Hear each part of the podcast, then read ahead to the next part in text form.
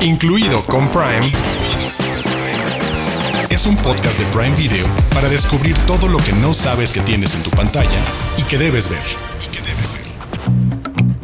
Hola, hola, están escuchando Incluido con Prime, el podcast oficial de Prime Video, en donde les traemos recomendaciones de películas y series para ver, obviamente, en esta plataforma. Yo soy Diana Zu, me hace muy feliz estar conduciendo este episodio que déjenme decirles, se lo dedicamos a la luna y al señor del multiverso. Y mis compañeros les van a explicar por qué. Arturo Aguilar, Héctor Portillo, bienvenidos.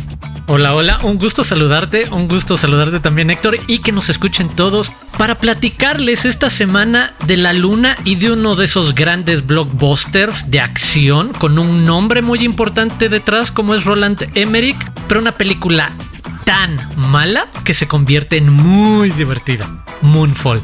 Y para que luego se quiten el sabor de la boca y vayamos a la tierra inglesa, vamos a tener un especial dedicado a gente que sí existió, todos interpretados por la misma persona, alias Benedict Cumberbatch. Vamos a tener un especial donde vimos películas, vimos series. Sherlock les sonará. Prepárense, tenemos muchas recomendaciones de nuestro doctor favorito. Y además de todo esto, recuerden, les traemos las Prime News con noticias de lo que viene en los próximos meses y que no se pueden perder. Así que comenzamos. Los de casa. Los de casa. Títulos originales y exclusivos de Prime Video. Los de casa. Thank you. Vamos a empezar hablando del cineasta alemán Roland Emmerich, conocido como el maestro del desastre, pues porque ha dirigido muchas películas precisamente de desastres naturales y el fin de la humanidad. Seguramente han visto alguna. El día después de mañana, Día de la Independencia 2012, algunas mejores que otras, hay que decirlo. Y eso no es todo porque también es el director de Godzilla de 1998, El Patriota, La Caída de la Casa Blanca. Y estamos haciendo este recuento para decirles que a partir del 13 de mayo se agrega a Prime Video la más reciente película de este director, Roland Emmerich, que es Moonfall. Héctor, ¿de qué se trata Moonfall? ¿Cuál es la jalada que hay detrás de Moonfall? Muy bien descrita. No, no, no. Bien Diana Su, porque es, creo, la definición adecuada. No es una premisa, es una jalada detrás. La jalada, la jalada. Prepárense, prepárense. Si ustedes son fanáticos de esas películas que dicen, Dios santo, ¿qué estoy viendo? ¡Qué horrible! ¡Me encanta! Esta va a ser la película para ustedes. Porque ustedes ya vieron a los aliens destruir la Casa Blanca, ya vieron a la Estatua de la Libertad cubierta por nieve. Ahora prepárense, porque la luna viene a nosotros. Parece que la luna se está saliendo de órbita y se va a caer directamente a la Tierra. ¿Por qué? Nadie sabe. Solamente un astronauta que ha caído de gloria, que todos juzgaron como loco porque algo vio en la luna. En uno de sus viajes algo estaba perforando la luna, que no lo sabemos y tenemos que descubrirlo. ¿Por qué la luna está cayendo? ¿Por qué toda la Tierra ahora está en un montón de destrucción? ¿Y cómo rayos podremos salvarnos de nuestra perdición? Arturo, tú fuiste muy fanático. En cuanto cuando comenzamos este programa, tú dijiste, uff, me encantó, me la pasé increíble. Dile por qué, porque la gente debería sonreír. Eh, eh, en verdad, y, creo que tiene que ver por dónde entrarle. Me di cuenta que extrañé mientras la veía y reírme de lo ridículo y de lo absurdo y de lo mal planeado. De nuevo, tomándoselo muy en serio como una mega producción, como un blockbuster lleno de efectos especiales. Halle Berry y Patrick Wilson azotándose en su onda científica de querer salvar a la humanidad y, demás, que extrañaba esa magnitud de películas, pero en el ridículo, que me hicieran no tomármela en serio, sabiendo que ellos sí lo hacían. Y en verdad la pasé muy bien desde ahí no, no los podemos decir muchísimo, pero el nivel de ridículo y de absurdo que hay sí hace que se cumpla esa frase de es tan mala que es muy divertida, es muy entretenida y creo que a mí me pasa, de repente yo quizás soy de repente o no de repente el más clavado en buscar los thrillers y los documentales. La verdad es que resulta refrescante de repente tener un churro de estas dimensiones. Algo tan malo que te la hace pasar tan bien. Churro es la otra palabra como con junto con Jalada, ¿no? Que es la que describe las películas de Roland Emmerich. Porque solo quería decir rápido que sí, Roland Emmerich se toma en serio como debe ser sus películas. Las incongruencias que luego llega a decir es que él critica a Marvel, a DC y a Star Wars diciendo que, que están arruinando la industria porque ya no, no se hacen cosas originales cuando es como, tú eres Roland Emmerich, no sé de qué estás hablando. Pero mírate. Y él además alaba muchísimo a Christopher Nolan. Dice que él es el maestro de las cintas nuevas y atrevidas. Entonces, nada más lo quiero poner sobre la mesa para que se lleven esta bonita lección sobre la vida de Roland Emmerich. Que sepan que Moonfall va a estar disponible en Prime Video a partir del 13 de mayo. Desde las profundidades. Joyas de Prime Video.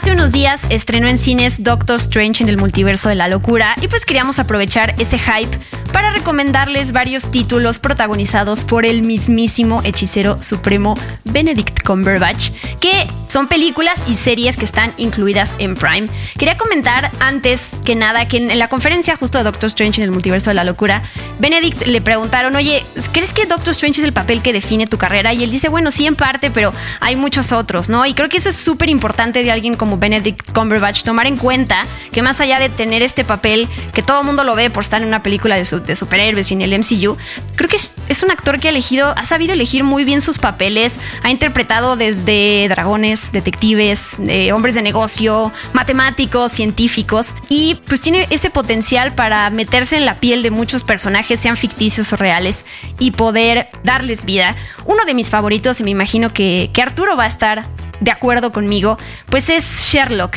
esta serie británica creada por Steven Moffat y por Mark Gatiss, que tiene cuatro temporadas muy cortitas, ¿no? Tres episodios por temporada y hay una que tiene un episodio especial, que es una verdadera joya. Totalmente de acuerdo, Diana Su. Me parece. Y, y, qué bueno que lo podemos celebrar, porque eso es el de qué bueno que tiene estos megaproyectos que lo hacen súper famoso y seguramente le permiten pagar casas millonarias y asegurar el futuro de su familia. Pero a nivel artístico, actoral, eso tiene un gran rango, toma distintos proyectos y en algún momento me pareció eso. Las adaptaciones de estas novelas clásicas de detective, de quizás el detective literario más importante o más famoso como es Sherlock Holmes. La adaptación moderna fantástica, increíble, o sea, desde la definición del propio Dr. Watson, que era Martin Freeman, él encarnando a este excéntrico genio con problemas de comunicación, interacción con la gente, pero al mismo tiempo con una mente simple y sencillamente brillante, y cómo se podían contar esas historias, y al mismo tiempo saber que cada una de esos episodios de las temporadas cortas estaban basados a su vez en cada una de las novelas que estaban escritas por Sir Arthur Conan Doyle alrededor de este personaje personaje. Entonces sí me parece súper fascinante lo que puede hacer él. Cuando ahorita platicabas de, de, lo que respondía en su entrevista, sí me parecía fuerte porque creo que para muchos también Sherlock es el personaje que lo puso en el mapa por completo global y un fenómeno del que todo mundo se empezó a colgar de esta producción de la BBC que todos empezamos a ver en algún momento que empezó a llegar a, a nuestros países y sí era ver un talento en bruto y ahorita platicaremos además también de otro tipo de representaciones, lo decía Héctor al principio, basados en personajes de la vida real, no es este caso, aunque para, como decía Héctor, yo coincido con él, este, para muchos Sherlock Holmes es un personaje real. Ver ese rango y esas capacidades de actuación en, en un actor tan famoso y que todos los tengan a disposición de un clic en Prime Video, me parece que ya tienen armado el maratón para los próximos días. Sí, esa serie eh, británica Sherlock es una de mis favoritas y además comparte créditos con Martin Freeman, que como bien ya dijiste interpreta al doctor John Watson, que Héctor Benedict Cumberbatch y Martin Freeman ya, bueno, no, ya empezaron en Sherlock juntos y luego en medio hubo un proyecto en el que estuvieron en las mismas películas. Sí, de hecho lo hemos visto en El Hobbit, porque para los que hayan visto El Hobbit ya saben que Martin Freeman interpreta al mismísimo Bilbo Baggins y como decía Diana al comienzo, Benedict Cumberbatch es tan buen actor, es, tiene tanto rango que puede ser también un dragón. Entonces él es Smog en la desolación de Smog, en la batalla de los cinco ejércitos y pues de hecho sí interactúan juntos, ¿verdad? También tienen su encuentro en, ¿Sí? en, en la fortaleza de Smog, en todo su oro, es cierto. No, son una belleza estos dos. A, a, mí me encantan mucho. Y si algo aprendí esta semana es que Benedict Cumberbatch es bastante bueno interpretando personajes que serían odiosos y que te sacan de quicio en la vida real, pero que de alguna manera alguien encuentra lo redimible dentro de ellos y que te muestran la mejor cara de esos personajes. Y en este caso, pues la pareja de Sherlock y Watson es ahí donde se da esa magia. Y vemos una versión moderna y bastante padre, bastante bromántica de, de estos personajes. Sí, y lo del Hobbit lo mencionamos porque ahí es otra de las cualidades de Benedict Cumberbatch, es su voz. Tiene una voz súper sexy. Y seguro han visto en YouTube los videos detrás de cámaras mientras él está grabando la voz de este dragón de Smaug. Pues no solo es la voz y, el tono, es, ¿no? motion capture también. Es motion capture, ajá, y lo vemos ahí moverse Arrastrándose, como. moverse. Como dragón. Se supone que yo había leído en alguna parte. Ajá, que, que Benedict Cumberbatch tuvo que estudiar reptiles para saber cómo se movían más o menos. Entonces, así clavado es el, hombre y lo logra. Muy bien, esta es nuestra primera recomendación. Sherlock, todas las temporadas ya están en Prime Video. Pasamos a otra. En 2015, Benedict Cumberbatch recibió su primera nominación al Oscar como mejor actor principal por su papel en El Código Enigma. La otra, entre paréntesis, la otra nominación que ha recibido hasta la fecha es por El Poder del Perro. Pero regresando a esta película, El Código Enigma, que en inglés se llama The Imitation Game, es una película de 2014 basada en hechos reales y ahí Benedict interpreta a Alan Turing, que es un matemático, criptoanalista y pionero científico de la computación, que fue muy importante porque pues ayudó a descifrar los códigos de la máquina Enigma durante la Segunda Guerra Mundial y entonces pues ayudarle a los aliados a triunfar. Y otra cosa importante es fue procesado después penalmente por, por, eh, por ser gay. ¿Qué hay detrás de esta película que vale la pena ver? A mí me gustaría empezar con, bueno, diciendo que yo conocí que estaba nominado al Oscar por esta película, pero nomás había visto la del poder del perro. Yo nunca había tenido la oportunidad de ver The Imitation Game, pero nuestro querido Arturo Aguilar la estuvo recomendando hace unas cuantas semanas y sí tenía el gusanito, sí tenía el gusanito de, verla desde hace mucho tiempo. Ay, y después de verla puedo decir de que yo ya deseo con toda mi alma algún día ver a Benedict Cumberbatch llevándose la estatuilla. Algún día, ojalá, porque me encantó, me encantó, me encantó, me enamoré de esta película de esas que te frustran porque dices, ¿por qué? ¿Por qué antes todo era tan horrible? ¿Por qué no éramos humanos? ¿Por qué?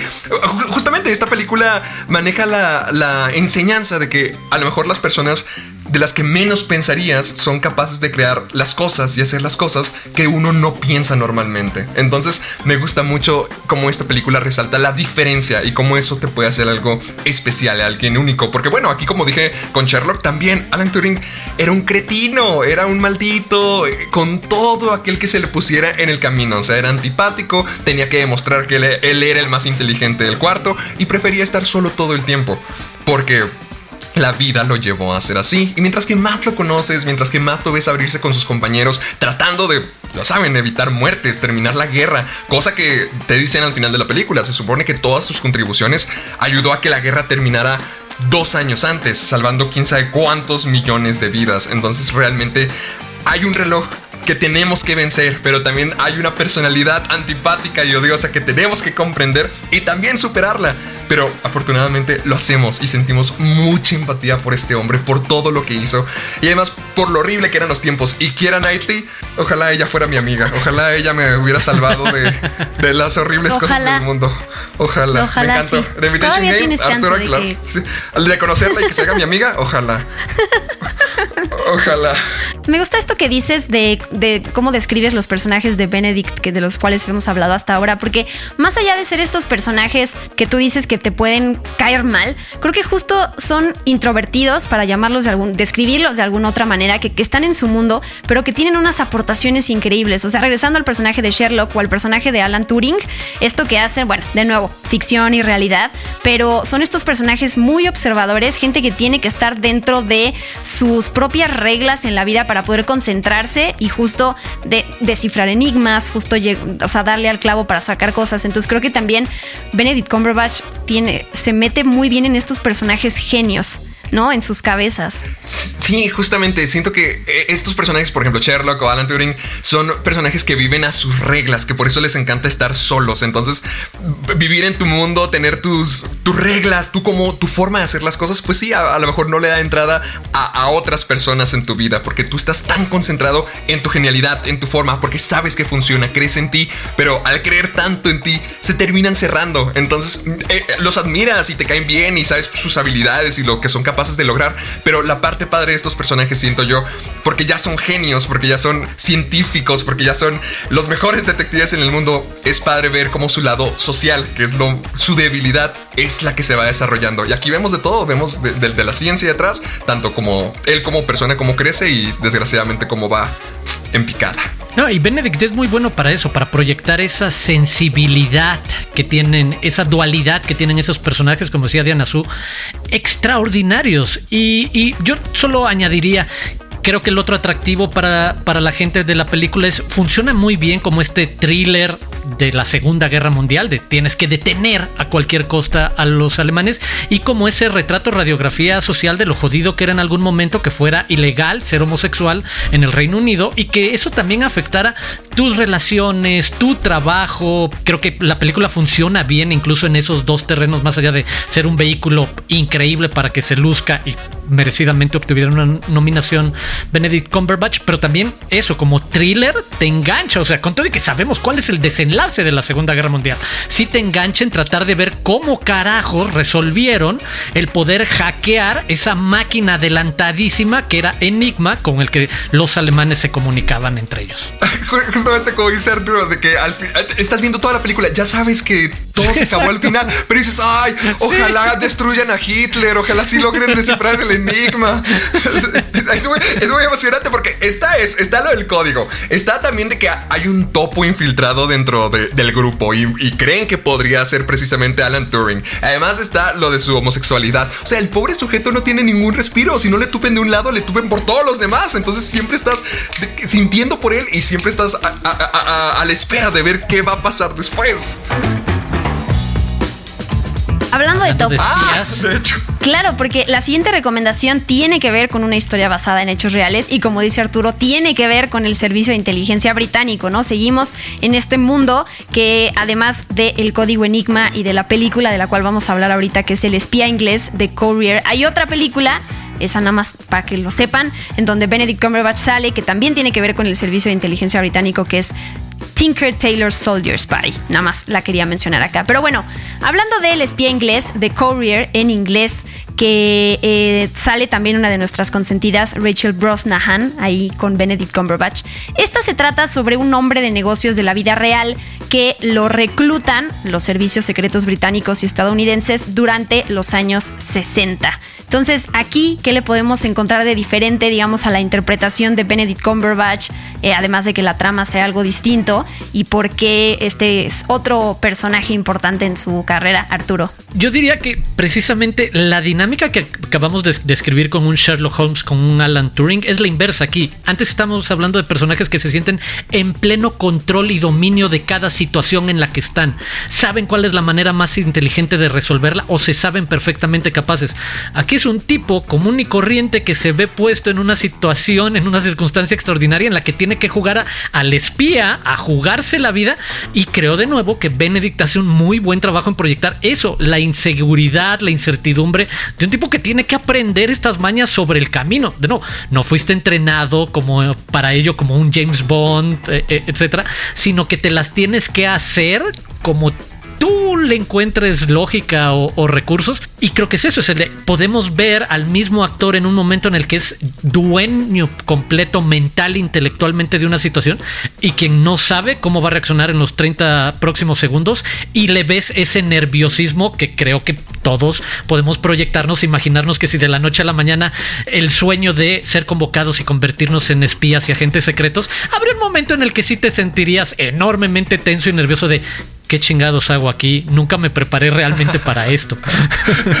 Totalmente de acuerdo. Yo también me, llevé la misma imagen de, Se llama Greville Wine. Era este nuevo personaje que también otra persona de la.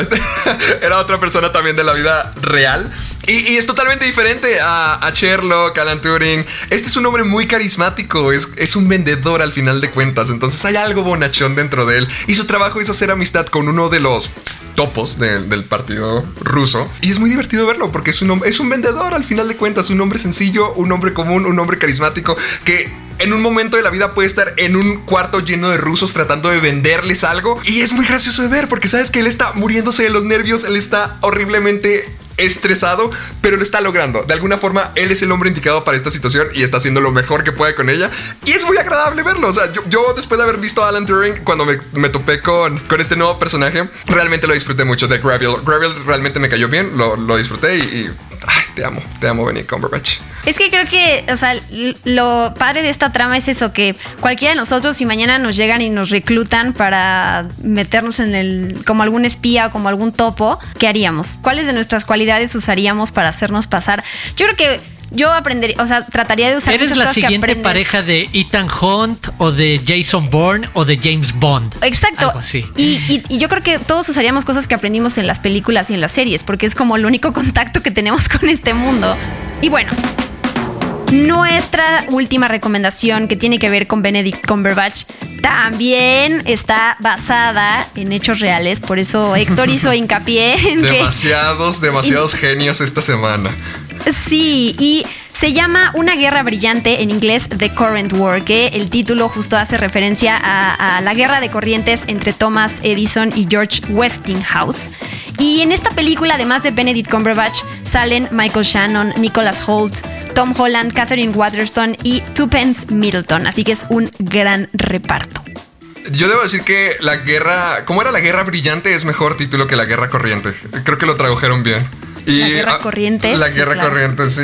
Vamos a ver, ahora es Benny Cumberbatch como Thomas Alva Edison. Tantos genios incomprendidos, tantos genios con pocas habilidades sociales en esta semana nos tocaron. A mí creo que me puedo llevar mucho conocer un poco de las vidas porque no solamente se trata de Thomas Alva Edison, también vamos a ver la aparición de George Westinghouse y también va a haber una participación breve pero importante de Nikola Tesla. Entonces siento que son figuras que como moldaron nuestro mundo y precisamente se trata de esto la película, ver quién va a ser el siguiente creador de la siguiente gran era de nuestro mundo, quién va a ser el líder que nos va a llevar a la era de la, de la electricidad, de, lo brillante, por eso la guerra de la guerra corriente. Disfruté mucho ver estos personajes de la, de la historia antigua que realmente sí existieron y que se dice tantos de ellos y que fueron tan importantes para cómo vivimos hoy en día y todos los mitos que hay alrededor de ellos. Aquí los conocemos un poquito más a profundidad, cómo fueron sus familias, cómo se conocieron, cómo interactuaron, cómo pelearon. Y me gusta eso, me gusta ver personas importantes que existieron de la historia y cómo alguna vez fueron enemigos y cómo siguieron desarrollando esta, esta guerra entre todos ellos para ver quién iba a ser el gran líder de la siguiente era. Es una buena dinámica de competencia, la típica rivalidad entre dos genios o dos capitanes de alguna industria y creo que hay algo muy atractivo, como dice Héctor, de conocer un poco más de la historia. Yo les quiero platicar que a mí me tocó ver esta película cuando se estrenó en el Festival de Cine de Toronto y esta es una versión muchísimo mejor que la que se estrenó inicialmente, mucho más equilibrada como ahorita lo platicamos en la vida de estos dos genios, rivalidad entre George Westinghouse y Thomas Edison y por ahí la presencia de Nikola Tesla, que fue aprendiz ayudante eh, de Edison en algún momento, pero creo que la diferencia de lo que había en la primera, que estaba más cargada la historia de Westinghouse y desaprovechaba la presencia de Benedict Cumberbatch y el rol de Alba Edison, y ahora es mucho más parejo esa batalla que tenían por controlar y por tal cual llevar la electricidad a cada nuevo estado, a cada nueva ciudad y cómo lo lograban. Y, y lo otro que me gustó en ciertos momentos de la película es el juego de transiciones o de montaje un poco teatral que tienen algunas escenas y que para mostrarnos algunos edificios o cómo funcionaban algunos lugares, hacen ese juego como si fueran maquetas, que quizás algunos podrían recordar con películas de Wes Anderson, que hace estas tomas muy, muy abiertas, lejanas, que te permiten hacer como cortar un pastel, cortar un edificio y ver el interior. Creo que hay un par de momentos atractivos en Una Guerra Brillante en la que su director, Alfonso Gómez Rejón, el español, utiliza esa técnica y me parece atractivo, divertido. Oye, pero retomando eso que dijiste del, cambio de película, digamos, la que presentaron en el festival y la que llegó a los cines después, eso, eso es algo raro, ¿no? No es como que siempre se utilice un festival como experimento para ver qué le quitan o qué le dejan a la película. ¿Sabes por qué pasó eso? Tuvo que ver con dos polémicas en ese momento. Por un lado, Harvey Weinstein estaba como, eh, involucrado y ya era parte del momento en el que cualquier producción que tuviera que ver con él, pues obviamente se podía ver afectada. Y lo otro es que eh, su director comentó en el festival que llegó habiéndola terminado un par de semanas y casi al vapor en las carreras con muchas prisas y no era una versión definitiva. Entonces por eso también tomaron la decisión de, al ver la reacción de, sí, no está mal, pero creo que desde el punto de vista de un consumidor general, lo que decía Héctor de conocer estas figuras importantes, la verdad es que Edison es una marca y nombre mucho más relevante y globalmente reconocida que Westinghouse y centrarla en la vida de Westinghouse no lo hacía tan atractivo como decir la batalla de Westinghouse y Edison, por eso la guerra brillante. E, esas eran como las razones detrás de porque vimos una película primero, pero como dices, es súper raro. Además, una película que ya estrena en un festival importante y luego a los cines llegó afortunadamente otra cosa dos años después. Se tardó en llegar eh, esa película a salas, recuerdo. Sí, es un caso extraño. Bueno, vamos a recapitular las recomendaciones que hicimos sobre Benedict Cumberbatch, que están todas en el catálogo de Prime Video. Sherlock, Código Sherlock, Código Enigma. Era para que la dijéramos todos juntos. ¿Es al mismo tiempo? ¿Tenemos que sincronizarnos? Okay. Es como las grabaciones. Pero... A ver. Dos, dos uno. uno. Sherlock. Sherlock.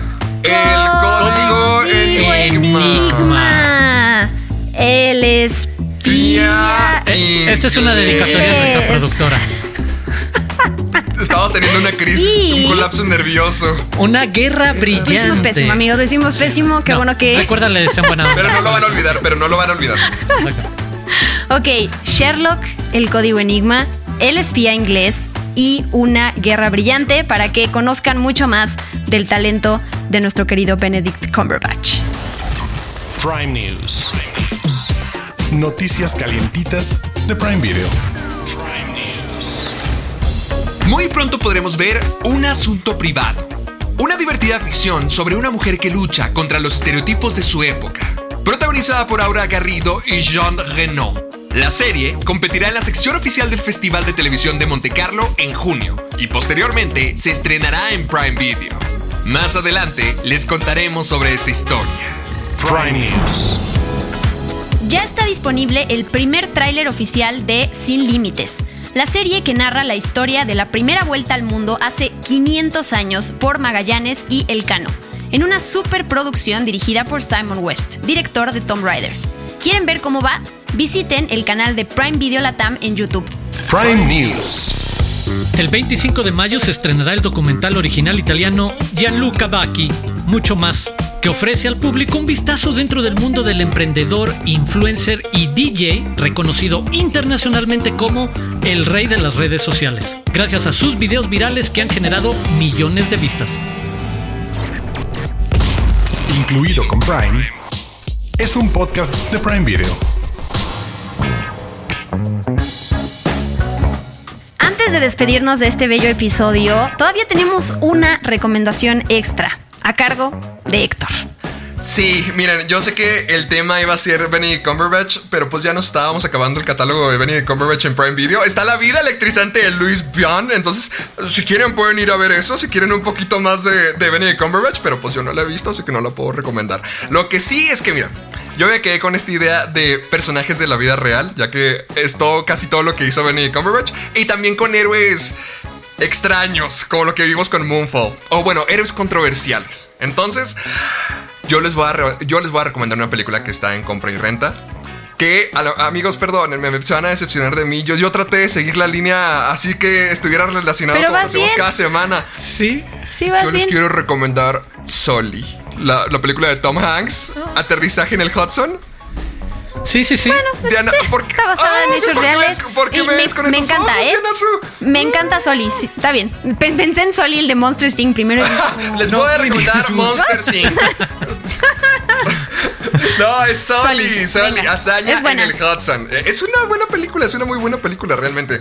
Eh, y de hecho es dirigida por Clint Eastwood. Y miren, con Clint Eastwood a veces o le dan el clavo o falla completamente. Este es uno de los casos donde sí le dio muy bien. Y algo que me gusta mucho de Clint Eastwood es que él le gusta retratar a héroes de la vida real. Entonces creo que esta persona sí quedaba, porque si no han escuchado la historia de Sully, pues prepárense. Vamos a ver el caso por el que tuvo que pasar el piloto Chelsea Sully Sullenberg, que él en una de tratando de rescatar a 155 pasajeros tuvo que aterrizar el avión que estaba piloteando justo en el río de Hudson de Nueva York. Entonces aquí vamos a ver el, el juicio, el caso, porque también se argumenta de que, o sea, él no debía de hacer eso. Muchas, la- las aerolíneas están diciendo de que no, él debió de haber regresado, él debió haber aterrizado en el aeropuerto más cercano. Pero Sully argumenta de que era imposible, como está, como, eh, como él es un piloto experimentado, él ya conoce su avión, él ya conoce los aires y él dice, no, era imposible, no, no se podía hacer, no iba a poder llegar, todo iba a salir mal. La única opción era aterrizarlo en el Hudson. Entonces vamos a ver cómo Tom Hanks tiene que lidiar con todos estos hechos, cómo tiene que lidiar con el, el- el juicio de la gente de realmente hizo lo correcto o es un héroe irresponsable. Entonces vamos a, tenemos que descubrir eso, si realmente Sully hizo lo correcto al salvar a la gente y poner más gente en riesgo al aterrizar el, avión en el Hudson o si es un héroe que no logramos comprender en su momento. Entonces vayan, véanla, está fregoncísima. Clint Eastwood sabe cómo retratar héroes de la vida real. Y miren, también sale Anna Gunn, sale Aaron Aaron Eckhart. Yo soy fanático de Aaron Eckhart. Dos caras, Harvey Dent. Vayan, vayan a ver Sully. El Hudson. Incluido con Prime, es un podcast de Prime Video. Muy bien, pues con esa recomendación ahora sí nos despedimos. Muchas gracias Arturo y Héctor. Gracias, pero no deberíamos seguirnos tanto tiempo. Mejor vuelvan con nosotros la próxima semana. Escúchenos, vuelvan, sigamos platicando. Que, que Diana Su me va a seguir criticando.